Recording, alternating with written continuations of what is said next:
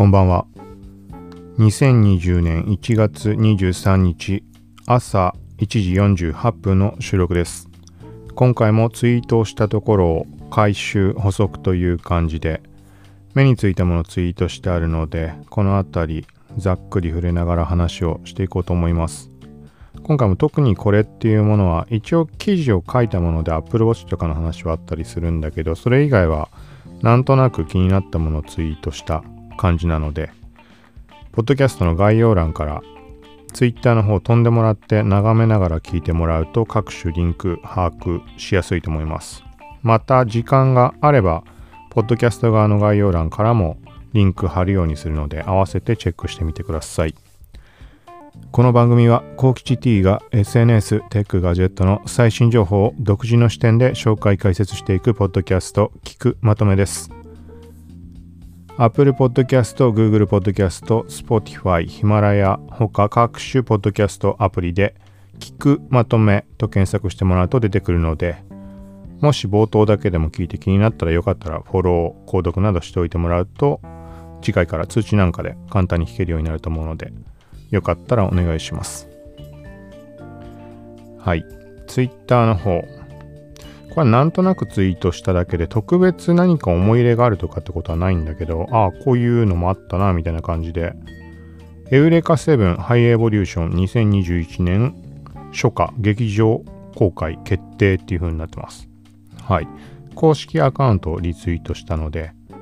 見たい見たいと思って見られてない、見たことはあるとは思うんだけど、はい。なんかこの辺りはメモ的にリツイートをしてちょっと見る機会あればいろいろ見ていきたいなと最近の流れで。はい。続いてちょこっとツイートしたものでリモート面接で多分寝転んでるやつ YouTube ツイートしました。これも面白いから見てくださいっていう。あのー このリモート関連系のこのコロナで出てきたいろんなコント関連だとかは、もうめちゃくちゃハマるものが多くて、えっ、ー、とね、これはジャルジャルのやつなんだけど、これとは別で、あのー、もう全然お笑い芸人のこととかもわかんないんだけど、テレビも一切見ないし、なんかそのコロナの流れで知った、あの、リモートのコントでめちゃくちゃ多分有名な人だと思うんだけど、あの、なんか、まあ、高評価もいっぱいついてたり、ちょっと今パッと浮かばないけど、そっちがすごい好きなんだよな。はい。今こっちのこのリモート面接のやつも好きなんだけど、続いて、ちょっとこれニュース、CNN、米宝くじで758億円の当選権が出る。はい。なんかこの言葉のまま考えるとなんか758億円が当たった人がいるってことだと思うんだけど文章を読んでみるとなんかいまいちわからなくてまあ理解力に乏しいのかもしれないけどなんかねなんだろうねこれはなんか原文の方の翻訳のような感じだからなのか何を言ってるのかよくわかんないんだよね。んなんていうかこの英語と日本語の差。まあ英語のこと俺わかんないからあれなんだけどこの文章のなんか海外の場合結論から先に言うだとか主語がどうこうとかいろいろあったりとあったりすると思います。なんかそれがもう露骨に現れてる文章なのか、まあ、例えば最初の一文を見てみてもちょっと読んでみると米国の高額賞金宝くじパワーボールでメリーランド州で販売された宝くじ券が1等に当選していることが分かったなんか妙じゃない？メリーランド州で販売された宝くじが1等に当選していることが分かった。だからこれはなんかこのままパッと見で思うところは、まあ要は、その当選した人がいて、その宝くじはメリーランド州で買われたものだってことだと思うんだけど、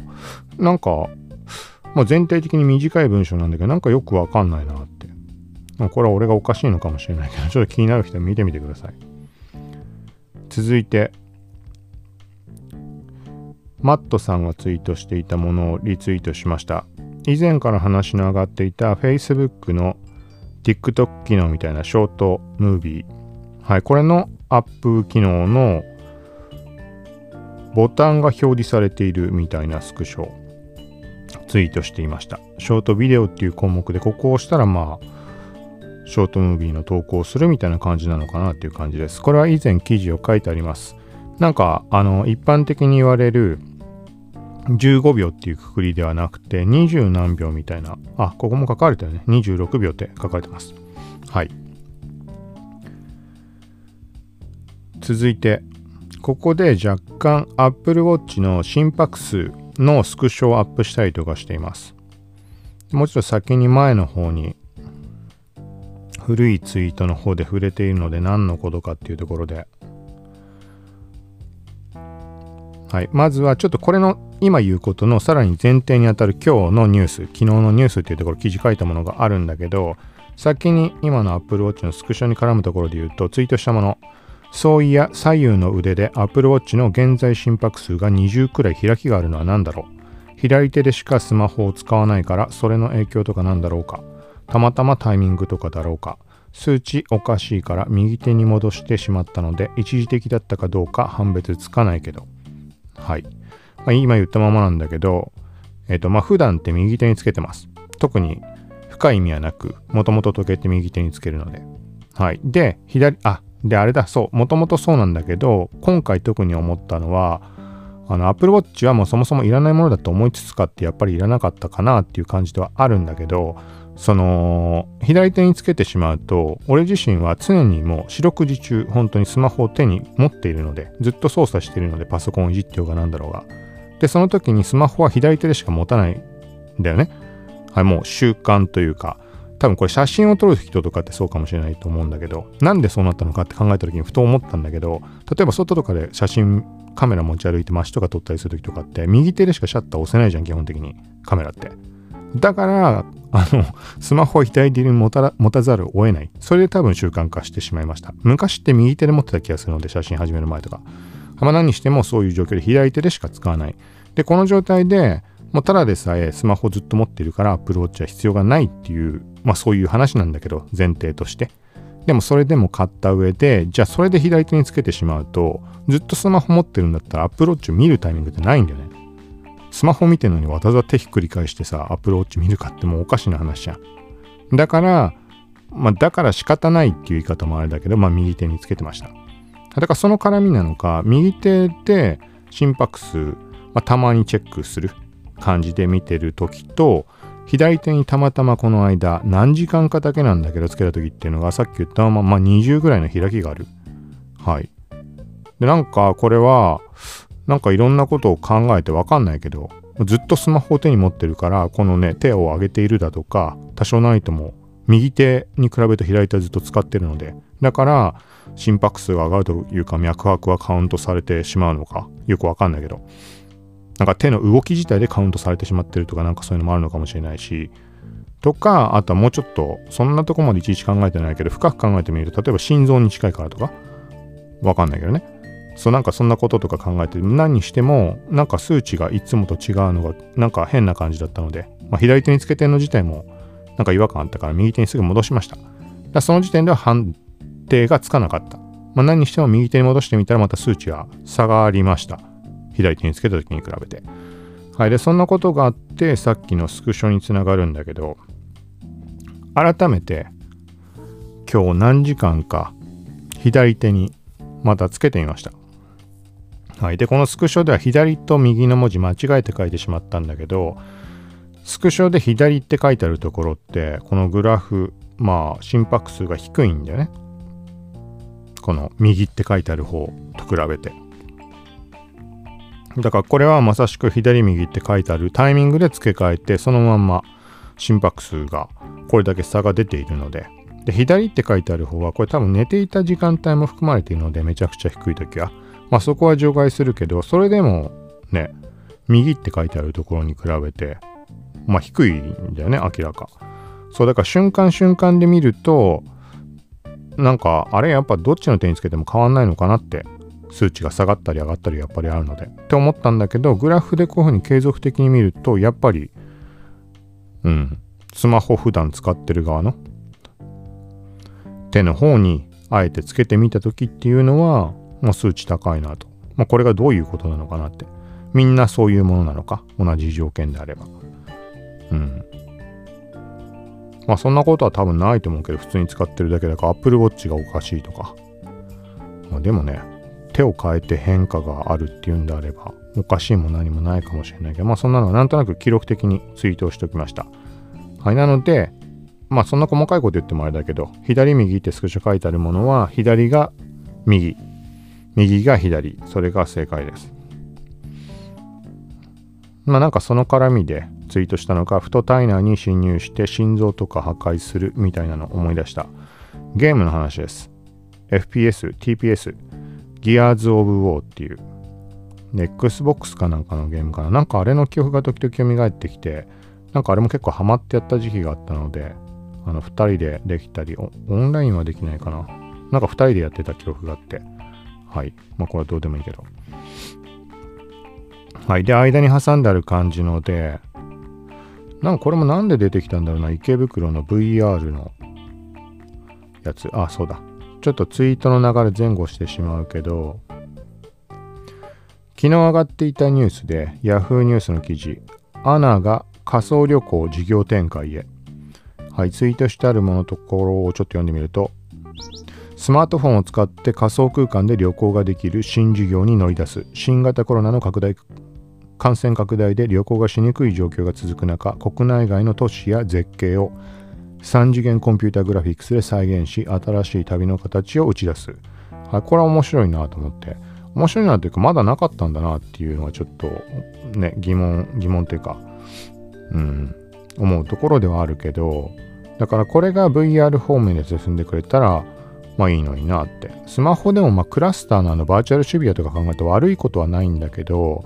まあ、やっぱり、まあ、没入感的には本当にリアルにお金を払ってこう旅行に行くみたいな感じだとやっぱり VR 的なところで、うん、どうせなら参加体感したいなとは思うところだけど、はい。まあなんかそんな流れで、後の方でツイートしたところ、池袋の VR のなんか旅行がどうこうみたいな話。はい。これが、まあ、漠然と断片的になんかね、旅行を、海外旅行を、まあ、その室内で楽しめるみたいな。この飛行機の座席みたいなのがあって VR ゴーグルかなんかつけて機内食が出てきてみたいなそんなところまでなんとなく記憶にありました。何年も前の話。なんかニュースで見かけてなんかツイートした記憶があったんだけど。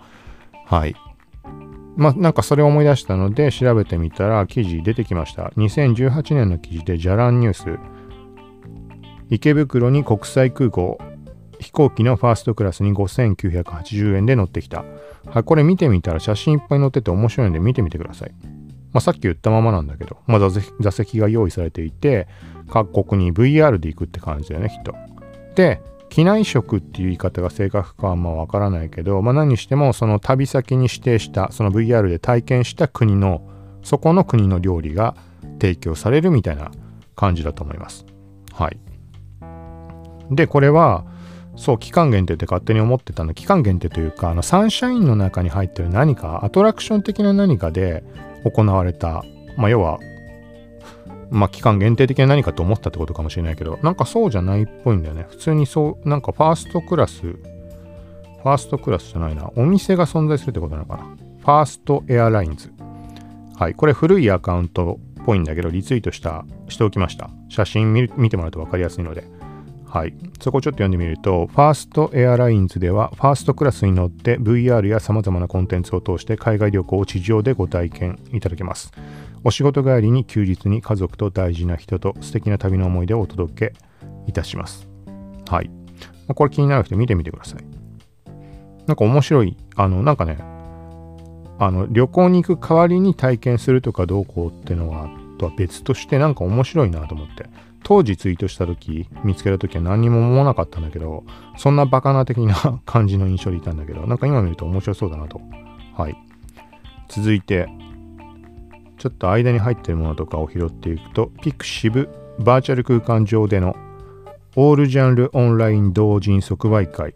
ネオケットを1月30日土曜日に開催。はい。これは VTuber0 っていうメディアです。これなんか単純になんかこういうバーチャル空間上でのイベントっていうところで面白い動きだなっていう感じでツイートをしました。で、ここはなんかね、ピクシブとかそっち方面は名前とかどういうものかっていうのは知ってるけど、あんま多分アカウント持ってるかもしれないけど、特に使ったことないから全然知識ないです。はい。で、そんな中、なんかね、これもその最近触れていた VR チャットだとかクラスター的なそういう動きがあるっぽい感じなんだよね。うんまあ、今回は同人誌の即売会をバーチャル空間でってことなんだけど、これの要は会場になるというか、なんかそういうそう 3D アバタープラットフォーム VLOID ハブっていうものが存在するっぽくて詳しくは把握できてないけどおそらく VR チャットだとかクラスターみたいなああいうプラットフォームでその中にいろんなワールドが存在しているとかそういうことなのかな。なんかそこで開催されるって話なんだと思います。でリンク載ってるものだと VR スタジオっていうものと VR あ VR じゃない。VLOID スタジオってものと VLOID モバイルってあってだからアプリもあるってことなのかね。アプリなのか、スマホ用のページってことなのかわかんないけど、アプリもあるっぽいです。読み方からして V ロイドでいいかわかんないけど、今スマホのページ見てみると、スマホページの案内、V ロードモバイルは 3D キャラを作って着せ替えて写真が撮れるアバターカメラアプリです。はい、こだわりの 3D アバターを作れる。組み合わせで作っていくってことなのかな。なんか髪の色を変更する画面とか出てます。うん、どの程度いじれるのかわかんないけど。はい。で、あとはアバターの服を選んでファッションを楽しめる。はい。で、あとはバーチャル空間、現実空間も含めてなのかな？映えるアバター、フォトを撮影できるみたいな感じで写真いっぱい載ってます。なんかこの形式、このぐらいの形式だと分かりやすいかなって。なんだろう、自由度っていうのとか拡張性とかってのはないのかもしれないけど、この間触れたみたいに VR チャットってなってもなんかこう、つかみどころがまだないというか、実際に試してみないとわからないというか、まあ、どういうことか自体は分かってるんだけど、バーチャル空間上で、この、まあ、バーチャル SNS 的な感じのことだってのは分かってるんだけど、なんかいまいち、うん、実際に体感しないとつかみどころがないなっていう、まあ、そのオキュラスクエスト2をまだ試せてないので、はい。で、クラスターの方もスマホでしか触ったことはないから、なんかそういうなんかこの V ロイドって呼ばれるものこれなんかもちょっとあのー、なんだろうなできないことは多いのかもしれないけど分かりやすいなっていう印象は、まあ、今ざっくり見た感じだと思いますはい一応このイベント自体の方で言うと1月30日当日のイベント参加チケットの入手方法はい参加申し込みページがあってそこから申し込むみたいでえーと、上限1.5万人、数に限りがあるっていう話です。はい。で、その他はなんかいろいろまあ載っているので、えっ、ー、と、これはまあ、ツイートの方からリンクを飛んで、チェックしてみてください。続いて、えっ、ー、と、なんかちょっと気になったもので、以前からよく触れている次世代高速ブラウザブレイブ投げ銭ができるみたいな広告を見てポイントを貯めて投げ銭でクリエイターを支援できるみたいなはいでこれ使ってる人は多分同じようなものって目にしてると思うんだけど要は届く広告っていうのがある程度同じようなものが来ています。みんなそうかなのかわかんないけど。でよく見かけるもので気になっているもの。安全な電子メール。プロトンメールみたいな名称のやつ。暗号化された無料の電子メールですっていう風になってます。はい。まあ、あまりにも頻繁に出てくるから気になり始めたっていうのと、まあ、暗号化されたとかセキュリティっていうところ、プラス、個人的にはその、番組内でよく触れているけど、パソコンにはあんまり基本的にも触らなくなってしまった。まあ、今、モニター期間中でデルのパソコン使わせてもらったりとかで、そういうタイミングが触るし、タイミングがあればもちろん触るんだけど、もともとパソコンしかむしろスマホで仕事なんてできねえよぐらいな感じだったのが、まあ、今は何にしてももう真逆になってしまっている。はい。だからパソコンって、ああ、めんどくせえなって思いながら、うん、使ってる感じが、まあ多いんだけど、普段の自分で必要な作業とかするときっていうのは。はい。だからまあそういうこともあって、メーラーっていうものを基本もうパソコンの中で使ってないです。うーん、まあ使ってないかな。そう。っていう状況で、でもやっぱそれって不便なんだよね。スマホだけでは全部完結できない場合もあったりするので。だからそういう時に備えて、なんかまあちょうどいいメーラーてないのかなって前から考えていて。要は何て言うのかな、まあ、サンダーバードでも何でも昔からあるものってあったりするけど、ベッキーだとか、まあ、今の時代そんなもの使ってる人いるのかわかんないけど、まあ、全然最近のことわかんないからって意味なんだけど、はい。なんかなんだかんだいろいろとね、厄介なこと、データが消えたらどうするかとか、あのー、て言ったらいいかな。まあ、そのクラウド上の、なんて読むかわかんないけど、読み方、IMAP みたいな形式のものが今ではほとんどだと思うんだけど、中にはそれに対応してないというか、うまくなんか認証できないものとかっていうのもあったりするんだよね。古い昔から使ってるメールアドレスとかだったりすると。うん、って言い方で合ってるかわかんないけど。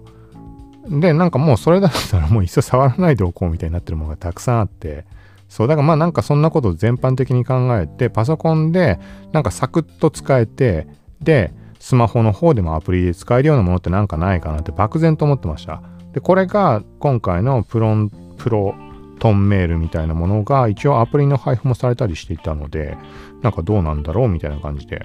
ちょっと目についた感じです。まあこれは機会あれば触れてまた話をしようと思います。続いて、これは気になるね。まだそのオキュラスクエスト2 開封せずに触れてないっていう状況で言うのもあれなんだけど、エンガジェット日本版の記事です。アップルが自社 VR ヘッドセットに M1 超え高性能チップ搭載か Mac Pro 的な高価格帯になるとの噂っていう記事です。めちゃくちゃ気になるよね、これ。うん、ちょっとまだちゃんと読んでないんだけど、まあ、要はなんでこれが気になるかっていうと、例えば VR ヘッドセットにしても、なんか、あの、どの段階で買っていいものかってなかなかわからないじゃん。俺はもうある程度踏ん切りもついたというか、なんとなく把握した上で、まあ、今回オキュラスクエスト2は、あの、プレゼントに当選して手に入れたってものになるから買ったっていうのとはちょっと意味合いは違うんだけど、買うとしたらこのタイミングだろうなっていうのは思ってました。価格的にもこなれてきた状態だし、Facebook が本格的にその VR 方面に動こうとしている。これはゲームがどうこうとかそういう話ではなく、日本国内の方でも、あの Facebook Japan の方でも話は上がっていたけど、このビジネスだとかそういう方面のところで、この VR っていうものをガツガツ活用できるような環境を整えていきたいみたいな話が上がっています。これは、だから Facebook 側からすると、まああれだよね、コロナ禍っていう状況っていうのはまさしく今タイミング的にここでこそ攻めるタイミングっていうところも含んでいるんだとは思うんだけど、だからオキュラスがあの値段がめちゃくちゃ安く提供されたっていう逆に言えば、逆に言えばって言い方合ってるかわかんないけど、まあそういうところもあるのかなって思います。だからこれであの安い値段で VR の体験をして、あ、VR すごいとか面白いっていうのを分かった人たちがいた状態で Apple がね、高性能なものを出してくるっていう、なんか何とも言えない状況だなって。それってさ、VR の良さを多くの人が知った段階で Apple が出しますっていう、それは Apple の方に流れるじゃん。うん。別に Apple に流れるって、どういうことになるのか、まあこの記事内に書かれてるのかもしれないけど、どういうことになるかっていうのは、その要はユーザーの奪い合いになるようなことなのかどうなのかっていうところ、その VR の例えば Facebook で言うと Oculus Store とかっていうのが存在して Oculus っていうのは Facebook のえっ、ー、と Facebook が親会社になるので親会社って言い方でいいのかな。まあ傘下になるので Oculus に関しては。で今現状は去年のま発売した時期に問題になっていたけど Oculus を使うには Facebook のアカウントが必要。で Facebook のアカウントが赤バンされて赤バン祭りみたいになって問題になったけど。はい。だからそれっても結局 Facebook ユーザーじゃん確実にもう Oculus を使う人イコール少なからず。うん。っていう感じで Apple が VR ヘッドセット出した時っていうのはそれ専用のプラットフォームを用意したりするっていうのはあってもおかしくないと思うしおかしくないと思うしっていうか当たり前のことなのに起きることなのかもしれない。しちょっと俺はわからないけど。はい。ってなるとじゃあまあ Facebook の起き出すの方をやめてじゃあ Apple の方で使おうってなるユーザーっていうのは多分ね あのー、ね移行する人って多いと思うし。で今移行するって言ったまんま Facebook がそういうみんなにバーチャルリアリティの良さを体感してもらうっていうそういう状況を整えたところから Apple がかっさらっていくみたいな感じにもなるのかなみたいなところです。まあそれがいい悪いとかそういうことは抜きとして、まあ、なんかこの一消費者としては悩ましいなっていう。Apple が今の現時点でもう商品とか出してきていて、プラットフォームもね、存在するんであれば比較することができるわけで、現段階で。Facebook を選ぶのか、Apple を選ぶのか、みたいな。はい。だからそういう世界が今後待ち受けているんじゃないかなって。まあ悩ましいというか逆に言えば、うん、高価格帯になるっていう話が今は上がっているので、もしそのままであれば、ね、そもそも手を出せる出せないの問題もあると思うから、まあそれはそれで住み分けできるというか、まあ諦めもつくみたいなところでいいのかもしれないけど、うん。はい、一応ちょっと読んでみると、ブルームバーグ報道によると、Apple 初のヘッドセットはほぼ VR 向けデバイスとなり、ゲームやビデオ鑑賞、コミュニケーションなどの包括的な 3D デジタル環境を表示します。そして現実世界に画像や情報を重ね合わせる AR 機能は限定的なものになると述べています。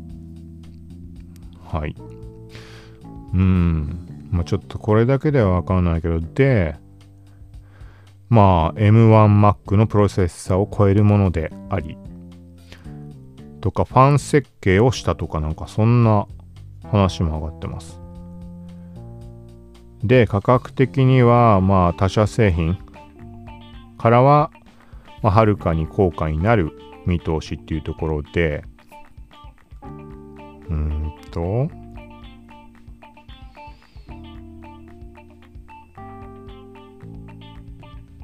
うん。こん？これは5999ドルの Mac Pro など他の高価な Apple 製品と同等であり非常にニッチな製品になると見られています。あ、そういうレベルの価格なんだ。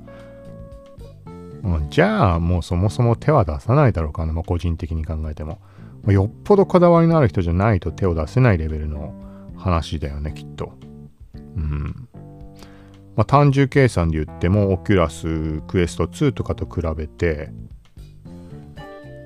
オキュラスクエスト2とか4万以内なわけでしょ？だから10倍以上になる可能性があるってことだからね。はい。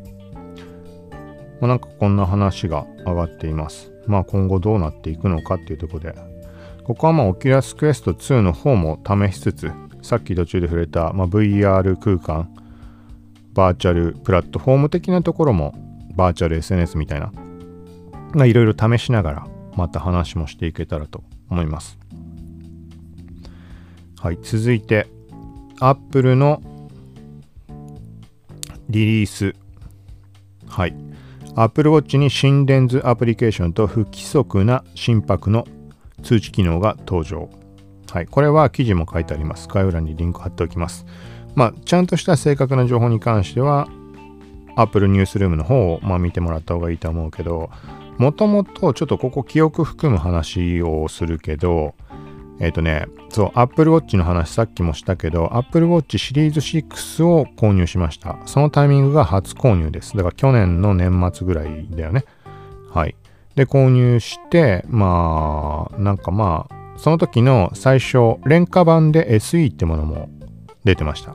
そっちだとまあ1万、2万までいかないぐらい安くなるのかな。でもシリーズ6の方を購入しているわけだけど、ここの差っていうのが、一つは常時点灯に対応。あの、暗くなっている、あのー、画面でもデザイン性があるっていうのが6のメリット。で、もう一つがおそらく、この心電図に対応しているってところだったと思います。多分 SE の方は対応していない。はい。で、でもそこは当時メリットに感じなかった。もともと興味がないというかあんまりまあいらないなと思ったっていうのもあるんだけどそういう問題ではなく日本国内では使えない機能アプリっていう話になっていました。これなんか医療がどうこうとかなんかよくわかんないけどなんか認可が降りていないからとかなんかそんな感じの話だったと思うんだけどでそういう話って過去にもなんか多分アップル関連とかでもあったと思うけど日本だけ導入されてないとかうんあっていつに果たしていつ導入されるのかみたいな話だったんだけど思ったよりも早く動き出したっていう印象です。これが1月22日の話。ちょっと冒頭だけニュースルームの方を読んでみると、心電図アプリケーションが iOS14.4 と WatchOS7.3 のリリースにより Apple Watch シリーズ4、5、6で日本で利用が可能になります。はい、ということです。で、これはまだ現状は iOS14.4 と WatchOS7.3 現段階ではまだ公開されていないので、公開された時点で試してみようと思います。はい。で、まあ、なんか心電図、その医療関係というか、その病病気っていうのは何つったらいいかな、その心電図だとか心拍数とかってもう全然俺何のことかわかんないんだけど、わかんないっておかしいな。心電図はあのピッピッピってなってるものだったのわかる。心拍数もわかるけど、さっき自分で触れたみたいに。だから心電図の機能と心拍数の機能の何が違うのかっていうのはなんかパッと考えたらわかんなくて。まあ、心拍数っていうのはそのまま数値の話だってのはわかるし、で、心電図の機能の中には心拍数を測定っていうのも含まれてるってことだよね、きっと。うん。まあ、みたいな状態なんだけど、まあ、ちょっとここ書かれてるとこそのまま読んでみます。わかる人にはわかると思うので。えっ、ー、と、まあ、心電図の機能と、まあ、機能というかアプリケーションってことかな？と、もう一つ使えるようになるってものが不規則な心拍の通知機能。はい。で、ここの説明を見ていくと、バックグラウンドで心拍リズムを時折チェックし、心房細動、読み方合ってるかな？?AFIB の兆候がある不規則な心拍リズムを特定した場合に通知します。はい。心電図アプリケーションと不規則な心拍の通知機能は不整脈に最も多い心房細動の兆候を検知するために役立ちます。心房細動は治療せずに放置すると世界で2番目に多い死因である脳卒中につながる恐れがあります。はい、結構致命的な、まあ、状態を避けるための通知機能として機能するんじゃないかっていうことになると思います。はい、これね、個人的には、あのね、もう小学生レベルの時からの話なんだけど、不整脈ってね、俺も多分あるんだよね、きっと。おそらく まあ、勝手に判断してるだけで、なんか病院とかでそんなこと言われたことがあるとかそういうのわかんないけど、あのね、はるか昔から本当に多分小中学生の頃からだと思うけど、心臓がこう孤独さドクン、ドクンってなってるじゃん。これが時々ね、ドドンっていきなりになったりするの。あの、リズムが崩れるとか連打される時。っていうのがあったりして、それは不整脈とは違うのかな？よくわかんないけど、まあ、そういうことっていうのはありました。はい。で、別に今まで、なんか心臓がどうこうの病気とか、うん、そういうのもないし、なんか病気、大きいそういう病気にかかったとかっていうこともないからわかんないんだけど、何してもアプリウォッチ全然役に立たねえわみたいに言ってるけど、役に立たないっていうのは俺が使おうとしてないから役に立たないっていうだけなんだけど、まあ俺にはいらなかったかなってものです。でもそんな中、ブログでもちょっと触れたかもしれないけど、そうは言っても、こういうふうに下手な手につけてるだけで、それ全部計測してくれているっていうのはすごいことだなって。そうで、今回心電図も使えるようになるから、あのそれはまあ設定せっかくだからしようと思うので、そう、これもだから設定さえしておけば、ね、万が一、特に俺なんてさっき言ったみたいに ね、ドドドンとかやられてるわけで、うん。なんか致命的な何かを防げることにもつながるのかもしれないし、まあ、なんかそういう話って結構アプローチだと話上がっていると思うので、海外の事例とかでも、なんかそれでアップルウォッチに救われたみたいな、まあ、直接的にこの心電図のこの通知機能っていうところで救われたってことだったかどうかっていうのはわからないけど、はい。まあ、みたいなところで、これはだからまあシリーズ6、まあ4、5、6ってなったかな。まあ、対応機種持っている人は、間もなくおそらくその iOS と WatchOS 最新版になれば日本でも使えるようになると思うので試してみてはどうでしょうかというところです続いてあそうだねツイートをしたここでリツイートしたもの有名な方だと思うけど林さんっていう方ここで書かれてる内容が分かりやすいかもしれないですなんか無駄にまあ俺の方でニュースルームの方行って話してしまったけど、スレッドでめちゃくちゃ細かく書かれてるので、はい。そこ見てもらうといいと思います。続いて、これはまた何とも言えない感じの人間が必要なくなるんじゃないかみたいな話。えー、っと、エキサイトのニュースです。シャッターチャンスを見つけて自動撮影。自然な表情を捉えるキャノンの新コンセプトカメラ。はい。なんていうのかな？これは形状的に円筒状っていうのかな？で、上の方に玉みたいなのが挟み込まれてて、レンズだろうね。そこが稼働して撮影してくれるってことだと思います。ちょっと冒頭読んでみると、人の顔を認識して追尾し、シャッターチャンスと判断すると自動撮影するカメラ、パワーショットピックを発表した。はい。クラウドファンディングサイトマクアケで販売開始との話です。はいまあ、レンズを上下左右に回転させたりズームしながら自動追尾、はい、でレンズに映る映像が変化すると、ま、そのシャッターチャンスっていうのを判別して自動で撮影っていうことっぽいです、うん、シャッターチャンスと判断っていうのはどういう基準なのかなっていうのがあるけどまあ、ここに書かれてるのだと家族の飾らない姿感情豊かな表情を自動で写真に残せるというっていう風になっています。なんかこの辺りはあれだよね。ちょっとやっぱ怖さもはらみつつっていうところではあるよね。もう自動で撮影してってものってそのデータって果たしてデータ収集されたりしないのかとかっていうのもそうだしうーん。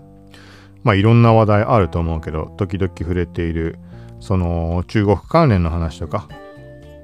もあったりするけど、まあ、直接は関係ないけど今回の話とは。うん。うん。とかあとは最近だとデータ流出でこれはまあ、仮想通貨会話の話になるから仮想通貨って聞いただけで抵抗を感じる人はちょっとあれかもしれないけどまあなんか情報の流出みたいな中に身分証の あの身分証の画像とかあとあこれはね仮想通貨業界独特のものなのか他のサービスとかでも今は当たり前なのか知らないけど身分証と自分のセルフィーをアップするみたいなのって結構あったりします。あ他のジャンルのものでもあるか。はい。まあなんかそのセルフィーの画像も含めて流出してしまった。みたいな話があってそうそういうところにもつながりかねないというかデータの収集動向っていうのはあのまた別としても例えばこれはどうなんだろうね。ネットに接続しないでスタンドアローンで動くものなのかな。でもそうは言ったって結局その写真のデータどうすんだって話だからね。SD カードとかでってものなのか。まあこれページ見ればわかるかもしれないけど、まあ、要は何を懸念すべきところであるかっていうとセキュリティ的にはこのパワーショットピックっていうもの自体がもしネットに接続するものとかとかであったとすればあのこれ自体がハッキングされてしまってっていう可能性。ってなるともう完全なね監視カメラとして 動い監視カメラというか盗撮用のカメラとして機能してしまうってことにもなりかねないと思うのでその技術的にどうこうっていうのは俺は分からないけどそういう話っていうのは結構上がったりしているので Wi-Fi 機器に関しては簡単に簡単にというかなんだっけな例えばあの Google の Chromecast とかをハッキングしてそこからなんか接続なんか Bluetooth の飛び先のなんかもコントロールできるとかちょっとこれ嘘かもしれないけど今のは、まあ、気になる人は調べてほしいけどなんかそんな感じの話題っていうのもあったりするのではい、うん、まあこの辺りはね、まあ、今回の件に限らずテクノロジーの発展とセキュリティっていうとこに関しては、まあ、並行して、うん、付きまとうとこだとは思うのでなかなかうん、どうなんだろうなっていうところはあるけど。はい。で、これに関してはなんかね、えっ、ー、と、このカメラとは全然違うけど、これみんな知ってるような有名なものなのかわからないけど、このスマホを挿して、なんだろうな、こう、回転自動でして自分を追尾してくれて動画撮影してくれるみたいなのあるよね。なんかインスタ上でよく見かけて、ピボみたいな名前のやつ。あの、もっと他のメーカーが最初にやったものであるのかどうかとかってのはちょっとわかんないけど、自分で知ってもらうとピボってもの。で、日本国内でもそれもクラウドファンディングかなんかで出てたものかな。うん、なんか、あの、動画撮影とかする人とかにはいいんじゃないかなって。特に室内。もうそのサンプルのイメージに載ってたものとかが一番わかりやすいんだけど、例えば、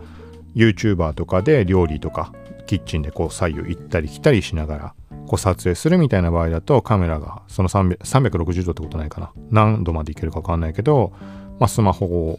を挿してそれがこう回転して追尾してくれるので。はい。あまあでもまあ言ってみたらあれか。あのー、オズモポケットだとか。えっ、ー、とオズモモバイルとかの追尾機能とまあ同じってことかな？言ってしまえば。なんかそれに特化した感じのスマホのなんか台みたいな。はい。そんなのもなんか目にしたことあります。続いて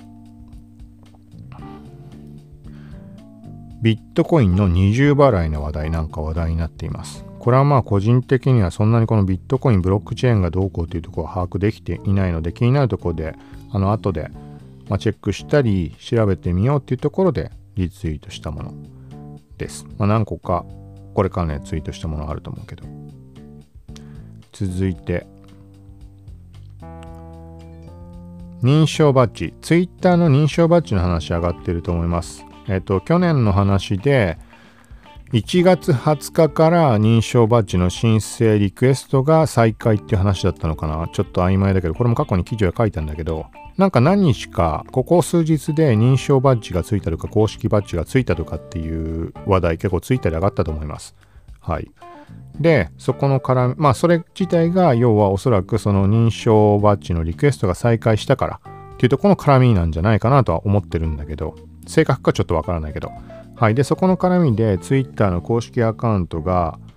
えっ、ー、とね、さっき触れたとこの流れでそこに含んでいる部分だと思うんだけど、書いてあるまま見ると、おそらく1月22日の時点で、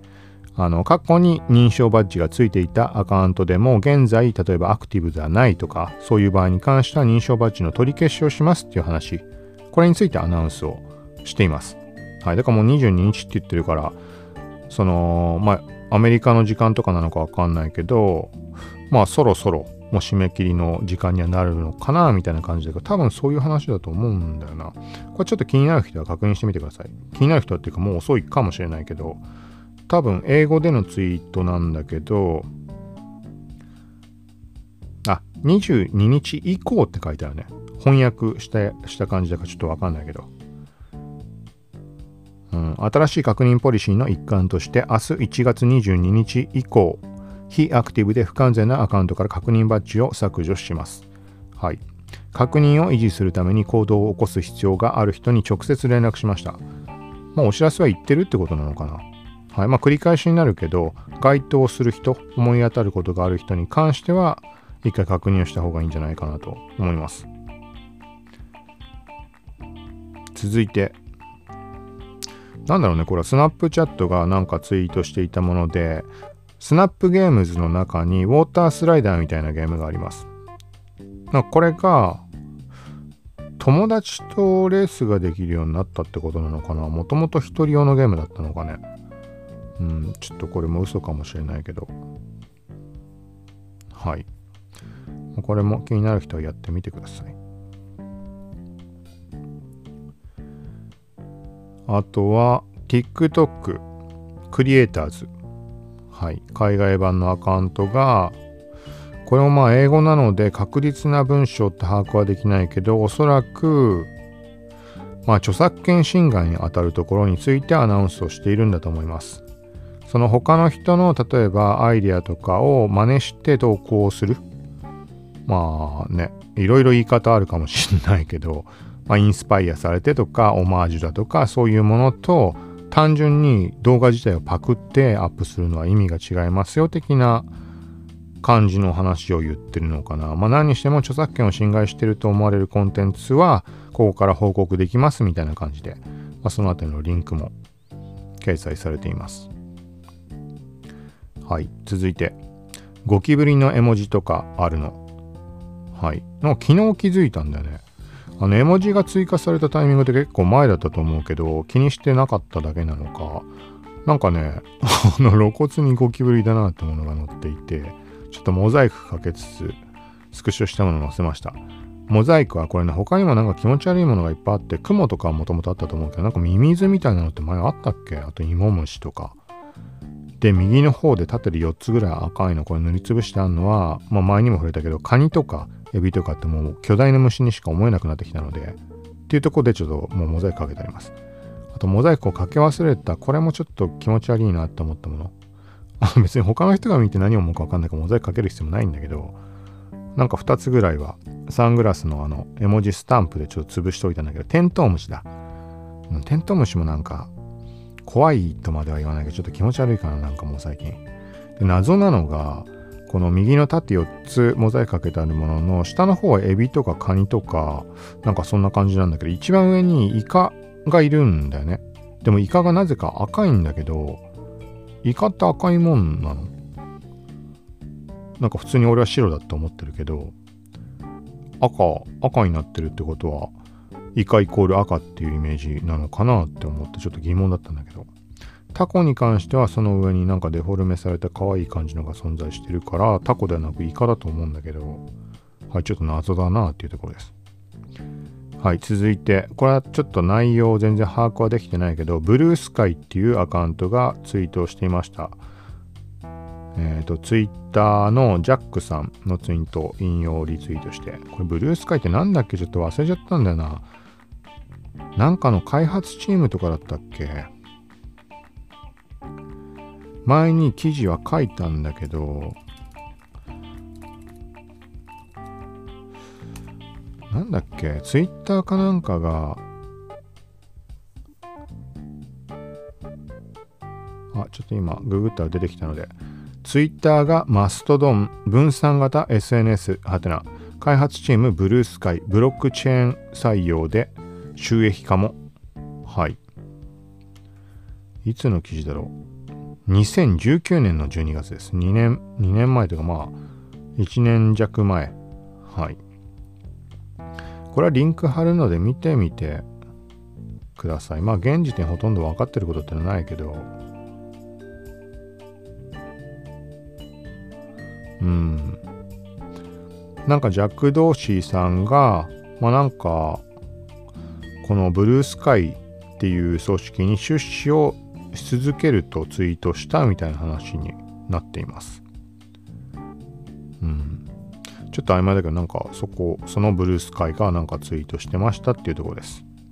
ちょっとここは俺が言ってもあれなので気になる人は見てみてください。英語原文でなんかリンクも貼られているので。続いて、岡本凛さん。はい。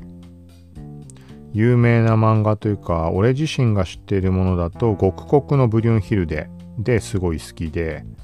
っていう感じなんだけど、あとは、ののののでいいのかな？読み方までちょっとわかんない。これは、このアニメの名前自体は知っているんだけど、はい、を書いた人です。で、あの多くの人が大好きであろうハンターハンター。ハンターハンターの作者が、あのー、なんだっけな、まあ、エルフェンリートのことをすごい評価している。どういうニュアンスだったっけな？ちょっと調べてみよう。まあ、何にしてもそのエルフェンリートっていう漫画、アニメ、アニメあったっけ？漫画だよね。漫画、まあめちゃくちゃグロい感じなんだけど、なんか個人的にはこのエルフェンリートって極国のビリオンヒルデを見た後に見てしまったので、あのー、まあ絵的な問題もあったりとかいろんなところ含めてなんかそんなに面白いとは思えなかったんだけど内容もあんま覚えてないし極国のビリオンヒルデとなんか似たような印象を持ったのかな。だからもし興味ある人いればエルフェンリートから読んで極国のブリュンヒルデがいいと思うけどはい、ちょっと今ググってみたところ、知恵袋出てるもの。富樫先生がエルフェンリートを絶賛したって話は、本当ですか？ハンターハンターのキメラアント編もこの漫画に少し影響された部分があると聞きましたみたいな感じの知恵袋上がってます。で、そこに対してベストアンサーに選ばれているものだと、セーラームーンの作者の奥さんのブログかなんかでそう書かれてたんじゃなかったっけってなってます。そうだから本当かどうかって言われるとわかんないけど、ただ今言った、そう、うん、ハンターハンター、キメラアント編、まああのグロい、えぐい感じっていうのはエルフェンディートに、が元に、元になってるというか、別に内容がどうこうとかそういうことでなく、まあそのエルフェンディートという作品のことが好きだからっていう話っていうのはよく目にする感じがあります。あ、あとは単行本の帯かなんかで、ん？なんか知恵袋の回答でなんかそれっぽいの書かれてるけど、まあ、ちょっとなんか曖昧な書き方がしてるものだったので、ちょっと、はい、飛ばしておきます。飛ばしておくっていうか、まあ、ここまでにしておきます。まあ、何にしても、ツイッターのトレンドにエルフェンリートが上がってたって言って、この本人がツイートしていたのでリツイートしました。これなんでかっていうと、ロシアかなんかで、えっ、ー、と、暴力的な作品っていうのかな、グロ系の作品だよね。が配布禁止になったみたいな感じのニュースが上がっていて、そこでトレンドに上がったんだと思います。はい、今、産経ニュース、産経新聞のウェブ版見てみ、見ています。日本アニメ人気のロロシアのことか。デスノート、犬屋敷など国内配布禁止、過激表現理由にってなってます。その他で言うと、東京グルだとか、まあ、さっきから言ったエルフェンリートもそうだし、デスノート、犬屋敷、はい、とかが禁止みたいなうん。っていう風に、そう、そこの流れでトレンド入りしたってことだと思います。はい。まあ、これはちょっと話飛んでしまったけど、個人的にはこの、極国のブリュンヒルで、うん、なんか好きかなというか、壮絶な感じというか、うん、グロく、えぐく、そういうの好きな人におすすめだと思います。もう最後まで見てないんだよな。多分漫画でしか見てなくて、アニメもあったんだよね、確か。アニメは見てないような気がするけど、見たっけなちょっとこれもう一回ちゃんと見たいなと思います。続いて IT メディアニュースの記事です。携帯3社料金の支払い期限を延長。コロナ禍で支払いが困難な人向けに。はい、これは、まあ、実際今現状そういう状況にある人は目を通した方がいい記事だと思います。NTT ドコモ KDDI ソフトバンクは1月21日新型コロナウイルス感染症の影響で携帯電話料金の支払いが困難な個人法人ユーザーを対象に支払い期限を延長すると発表したはいこれはまあキャリアによって対応内容だとか期限とかっていうのはいろいろ違うのかもしれないけど、うん、該当する人は一回目を通した方がいいんじゃないかなと思います。まあ今言ったような内容でググればまあニュースになってくるぐらいだから出ているんだとは思うけど。はい。続いてバイオハザード公式アカウントのツイートです。いよいよ明日2021年1月22日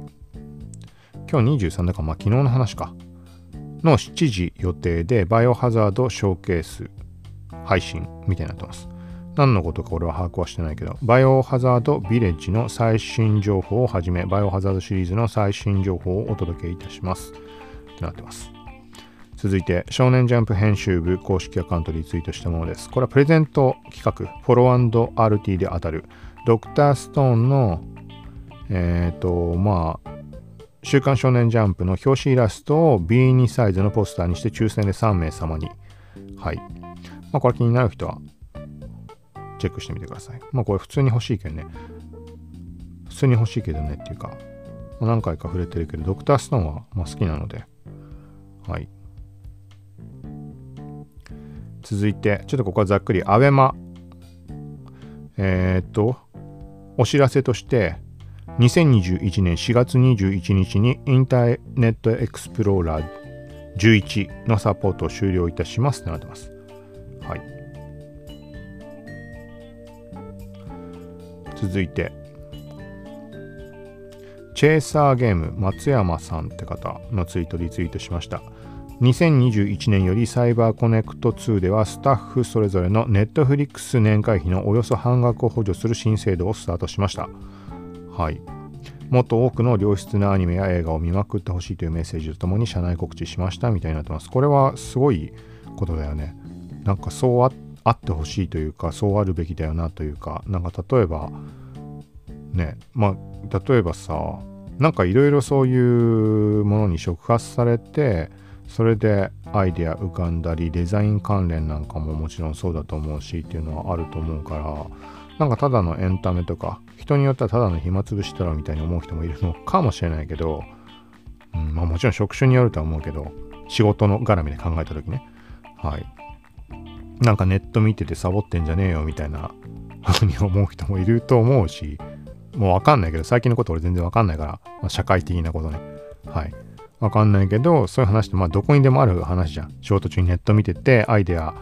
とかそういうの求めてみてても、それをよく思わない人がいるみたいな話って。うん。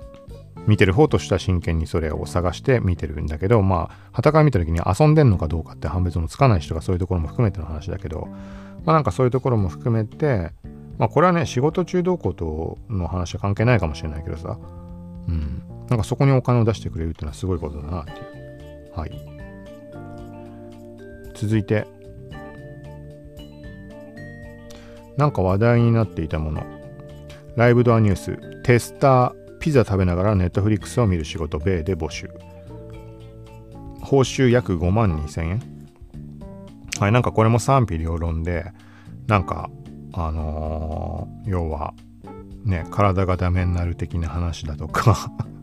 言ってんだけど、うん、まあいいか。まあなんかそんな話があるみたいです。はい。で、続いて、モーニング公式。新連載、利根川班長に続く、開示スピンオフ第3弾。はい。この前ちょっと触れたけど、あの、一条。パチンコの沼で出てきた一条。はい。これのスピンオフとして、そこにまあ特化した形の漫画、連載開始っていう話で、これのあの頭につく何々録っていうのが何かみたいなクイズ形式で出したのがクイズってわけじゃなかったのかななんかその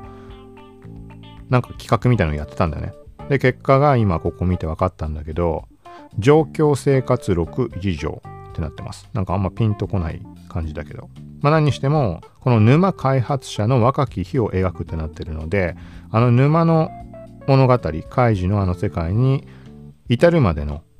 物語が描かれるってことで、まあ、状況生活みたいになってんのかね。はい。まあこれはまた別で、これも触れたけど、オーマイ昆布ミドル、昔のコミックボンボンで描かれ、あの、書かれてた漫画、リトルグルメの、オーマイ昆布もモーニングでっていうことなので、ちょっと モーニング気になってくるよね、これ。電子版もあるって話だったっけな。はい、みたいな感じです。はい、続いて、ちょっともうちょっと触れると、これタイトルのみにします。ロイターの記事です。スティング氏ら A 音楽家100人超え EU 離脱後の演奏活動に危機感。はい。これ気になる人は見てみてください。続いて、レック。はい。ラジオ配信アプリとかのレック。最近ちょっとそっちに音声投稿できてないけど。お知らせとして、インスタグラム、TikTok にて、レッカー、レッカーさん、レッカーさん、をご紹介する動画を作成し投稿します。っていう感じで、Instagram のアカウントと TikTok のアカウント、これもリンク貼られています。これ気になる人はチェックしてみてください。インスタの方は確かこの前フォローしたかなツイートしてたのを見かけたので。はい。続いて、ネトラボの記事です。ひろしです。ゆかりふりかけの兄弟、はてな。ひろし爆誕。広島県産、広島菜。100%の青菜ふりかけが三島食品から。そう、これびっくりしたんだよね。この今回のヒロシっていうのは、もうなんかもうすでにそのびっくりしたっていうことがあった後だったから納得ではあるんだけど、ゆかりってあるじゃん。なんかあの、梅っぽい感じのやつ。俺あれって、なんていうのかな、あの、正式名称的なものだって勝手に思ってたんだよね。ゆかりご飯とかのゆかり。そう、そしたらそうじゃないんだね、これ。そう、そうじゃなくて、何にしてもこの三島食品ってとこがつけたその商品名ってことらしいんだけど、そそれ自体にたまたまここ何週間かの間に気づいて、え、そうなんだって思ってました。で、今回そういう意味では、あ、またそういうことかっていうのは納得したんだけど、さらに驚いたことがあって、このヒロシって明らか人の名前じゃん。そういうことだったんだっていうのを今回初めて知ったんだよね。さっき言ったゆかりっていうのは、もう勝手になんか正式なあの食べ物の名称だと思い込んでたせいか、その人の名前のゆかりって発想は一切ありませんでした。単純にこの三島食品ってところがつけた商品名だっていうだけで、その人の名前になぞらえてみたいなことを思ってもなくて。そしたら今回のヒロシっていうものでどうやら過去に発売した商品はなんかその人の名前をつけてるらしいんだよね。そそれに今回気づいてなんかそのふりかけゆかりご飯とかのゆかりってのはまあ俺知ってたけど、その他にもなんかね、青じそふりかけ、香りっていうのとか、なんだ、ピリ辛たらこのふりかけ、あかりっていうのがあるんだね。全然知らなかった。これ時代背景的なあれかな。なんかそもそも何ていうのかな。ふりかけって目の行くことがないから、一番古いものがだからゆかりなのかね。勝手に言ってるけど。ゆかり、香り、あかり、あとは梅子みたいなのもあるっぽくて。でこれで順番に聞いてみると、まあ明らか名前じゃん、これだけ揃って。で、ヒロシが今回追加っていう話です。なんかいろいろびっくりだなって。で、さらに なんかちょっと興味深いというか面白面白かったというか、なんか公式の YouTube アカウントがあるんだけど、これがね、なんか何とも言えない、まあ笑いを取ろうとしてるというか、ちょっとふざけてる感じのやつなんだけど、はい。これは、ちょっと見てほしいかな。ネトラボの記事。概要欄貼れればリンクは貼るけど、あのまあ、タイムラインの方を追ってもらえれば、これはリツイートしてあるので、はい。続いて、公式アカウント、石田水店東京グルとなってるやつ。この石田水店の、えっ、ー、と、見どころみたいなのをツイートされていて、イラスト約100 710点と、えっ、ー、と、あと、TK from 凛としてしぐれ。はい、あの主題歌になったもののを使用して17台のモニターで構成したビデオコラージュ展示がお出迎えみたいになっています。はい。ここはあれだよね。まあいいか。まあ、東京グールはすごい好きな作品なので、っていうところでまあリツイートしました。で、次、オーマイ昆布ミドル。これもリツイートしました。まあさっき触れたやつ。うん。なんか特別面白そうとかどうこうっていうよりも、まあ30年とか多分経ってんのかな。そうだね。多分そういう風にキャッチコピーに書いてあったもんね。まあ気になるよね。当時子供の時に見ていたものが今再開っていうのは、まあそういうものって他の作品で山ほどあるけど、オーマイ昆布が今復活するとは思ってもなかったので、はい、続いて Chrome の拡張機能に Snapchat のアバター機能ビット文字。これのビット文字スタンプみたいなのがあるのをあの一昨日ぐらいに気づきました、まあ、要は今までってあのビット文字スタンプみたいなアプリを iPhone に入れておくと画像を選んであのキーボードのとこから呼び出せるようになってます画像がだからその画像をコピーしてインスタストーリーズでもブログでもツイッターでも貼り付けて投稿することができるこれの同じようなことがパソコンでもできるんだなっていうのを、まあ、知ったっていう話です。はい。続いて次が最後になります。ちょっと読み方わかんない。さっき調べたんだけど、コルグでいいのかな ?K-O-R-G。VR 楽器に参入。オキュラスクエストのヘッドセットだけで操作する統合音楽制作環境。コルグガジェット VR。はい、みたいな話が上がっています。これはまあ最近の、まあ、さっきから何回か触れたけど、オキュラスクエストだとか、ま、VR 関連のところで興味があるところだったので特別音楽のその制作とかっていうところに興味あるとこはそういうわけではないんだけど、まあ、その流れで気になってはいツイートしました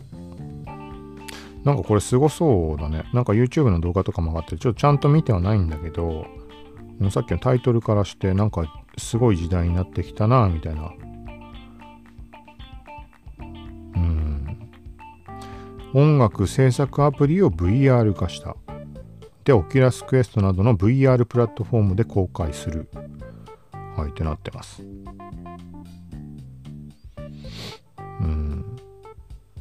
まあ、これも気になる人は、まあ、見て、チェックしてみてください。はい、ということで、今回は以上です。以上ですというか、なんかそんなつもりはなかったのに、もう1時間過ぎてしまってめちゃくちゃ長くなっているけど、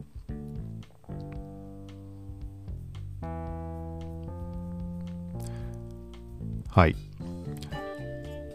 ちょっとそうだな、そのレビュー関連、 Oculus Quest 2をなかなか開けるタイミングがないっていうのがあるけど、これは早めに触って、一旦このファーストインプレッション的なところ、まあもちろんね、その Oculus Quest 2についてのレビューなんて山ほど出回っているとは思うんだけど、うん、まあ個人的に感じたところは残しておきたいなっていうのも含めて、と合わせて、えーと、VR チャット絡みでもいろいろまた活用するところにはなると思うんだけど、デルアンバサダーでお借りしている NewXPS15-9500 こちらに関しても今メイン機としても使用しています。まあ、めちゃくちゃ快適だなっていう、あのなんか何を思うこともなくただただ快適だなっていうところしか今のところ感想はないんだけど、はい。まあこれも触りつつ、まあ使用感なんかは随時話をしていこうと思います。そう、この XPS15-9500 で、えっ、ー、と思ったところ、ちょっと難点があって、なんかね、タッチパッドが時々反応しなくなる。これは XPS15 過去に触ったものもあったような気がします。これたまたまってことなのかなんだかちょっとよくわかんないんだけど、なんか時々反応しなくなる。で、プラス、このね、パソコンについてざっくり調べてみたんだけど、なんかメリットとして挙げている人が多かったのが、タッチパッドが大きくていいっていうふうに書いてました。で、それが俺にとってはデメリットだなと思って。あの、大きすぎるから気づかないところ、例えば小指がちょっと触れてしまっていたりすると誤動作。もしかしたらさっき言った反応しない時があるって言ったのは、手を乗っける時に、なんだな、指じゃなくて手のひらの本体の部分、本体の部分を置いてるところが触れてしまっていて、そんなことないと思うんだけど、だからタッチの方が反応しなくなってる。要は別の部分でも触れてたらそれは動かなくなるじゃん。誤動作するというか。そうそういう可能性あると思うんだけどうんまあなんかね、まあ、めちゃくちゃでかいっていうのがちょっとデメリットに個人的には感じるかなってそんなこともないかなうん。いやでもそう感じた瞬間があったんだよな。はいみたいな感じで。その他はまあ普通に操作操作感というかスペック高いだけあってめちゃくちゃ軽快なのでまだ重い作業とかってのはあんまりしてないけど普通にいろんなものめちゃくちゃ開いて使っても何ら支障は今のところないです。重い作業はさっき言ったみたいにしてないけど普通に YouTube だとか Amazon プライムとかあの画質最高で流しっぱなしでブラウザタブいっぱい開きまくってで Adobe 関連のソフト何個も立ち上げてとかやっても全然もたつく感じが今のところ感じられないです。はい。もう少しこの辺り具体的に試して話していこうと思うので。はい。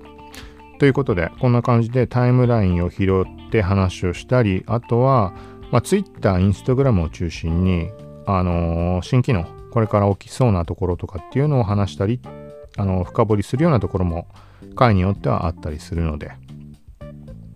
はい。まあ、こんな感じで配信をだいたい毎日しているので、よかったらフォロー、購読などしてチェックをしてみてください。さようなら。